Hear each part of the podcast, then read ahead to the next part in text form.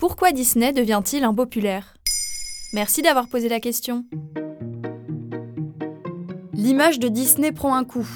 Alors qu'en 2019, la firme était considérée comme la quatrième marque préférée aux États-Unis, en 2023, elle n'est plus que 77e.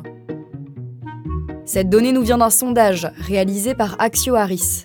Tous les ans, cet institut effectue un classement de la réputation des entreprises qui préoccupent le plus les Américains. Alors que Disney fête ses 100 ans cette année, l'heure n'est pas à la fête. Le géant américain a perdu 10 places depuis 2022 et se rapproche toujours plus du bas du classement. La marque est-elle toujours aussi puissante? Sur ce point-là, Disney ne se porte pas trop mal. Certes, elle était élue marque la plus puissante du monde en 2016 et en 2022, elle n'est plus que 9e, selon le cabinet Interbrand. C'est une chute douloureuse, mais nettement moins spectaculaire que celle concernant sa popularité. Ce classement est établi en fonction des performances financières, du rôle des marques dans les décisions d'achat et de leur force concurrentielle. Cette année n'a pas été de tout repos. D'après la radio-télévision suisse, la plateforme Disney ⁇ n'a pas rempli les objectifs espérés et la marque a licencié près de 7000 employés rien que cette année. Les dernières sorties au cinéma non plus n'ont pas rencontré le succès escompté.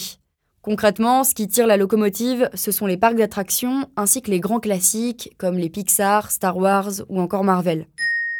Malgré tout, Mickey reste un des personnages les plus célèbres du monde, et entre ses films, ses parcs et sa plateforme de streaming, Disney continue de faire partie intégrante de la vie de beaucoup d'Occidentaux.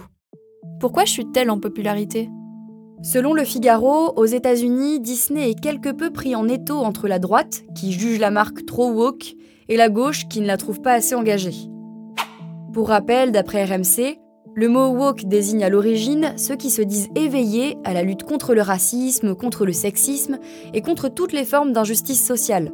Aujourd'hui, le mot est plutôt devenu une insulte employée à l'égard de la gauche qui est dite radicale. Et donc si Disney est accusé d'être trop woke par la droite conservatrice, c'est parce que depuis quelques années, on voit de plus en plus de super-héros noirs et ou homosexuels dans ses films. On peut citer Black Panther, La Petite Sirène, Les Éternels ou encore Avalonia. Une initiative critiquée, mais qui permet pourtant d'amener plus de représentation des minorités au cinéma.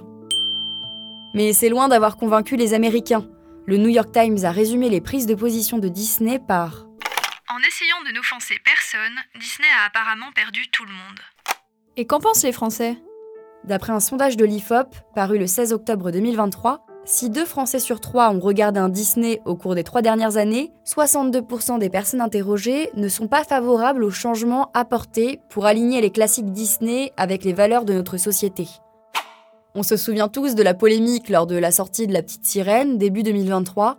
C'est Hailey Bailey, une actrice noire, qui avait été choisie pour interpréter Ariel. L'actrice a subi un flot de commentaires racistes qui s'insurgeaient de ne pas retrouver la peau blanche et les cheveux roux de la petite sirène du film de 1989. Ce sondage IFOP montre que malgré la libération de la parole quant à la représentation des minorités sur grand écran, de nombreuses personnes rencontrent des difficultés, voire de l'appréhension, à voir ces histoires emblématiques être modifiées.